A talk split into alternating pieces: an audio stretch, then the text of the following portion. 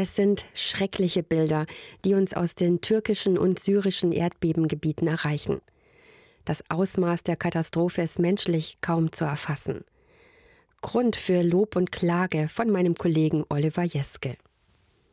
Keiner kann zum jetzigen Moment sagen, wie viel tausend Menschen noch dazukommen, die in kürzester Zeit ihr Leben verloren haben.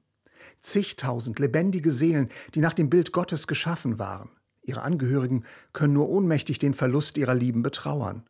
Laut Weltgesundheitsorganisation sind vermutlich 23 Millionen Menschen betroffen von dem schlimmen Erdbeben in der Türkei und in Syrien. Geologen können das schreckliche Unglück zwar erklären, da gab es offensichtlich tektonische Spannungen, sie haben sich über Jahrzehnte aufgebaut. Doch das beantwortet nicht die Frage, warum lässt Gott dieses Leid zu? Und weil es keine einfache Antwort gibt, ist Klagen erlaubt. Ich kann jeden verstehen, der in seinem Leid zu Gott schreit. Ja, es kann genau das Richtige und vielleicht sogar tröstlich sein, wenn ich einen himmlischen Vater kenne, wenn ich ihn quasi mit meinen Fäusten auf die Brust trommle und frage, warum?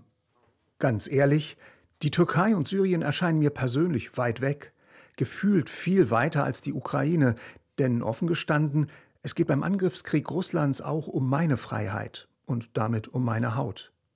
Die Toten und Verletzten in Syrien und der Türkei rutschen mir im Alltagsgeschehen schneller aus dem Gedächtnis.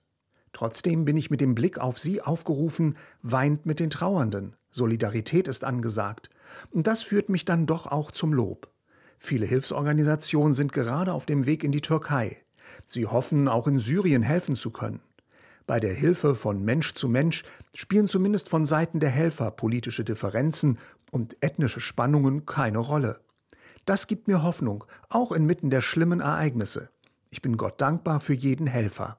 Sie setzen Zeichen der Nächstenliebe und Menschenwürde. Das schlimme Erdbeben in der Türkei und in Syrien. Grund für meinen Kollegen Oliver Jeske zu Klage und Lob.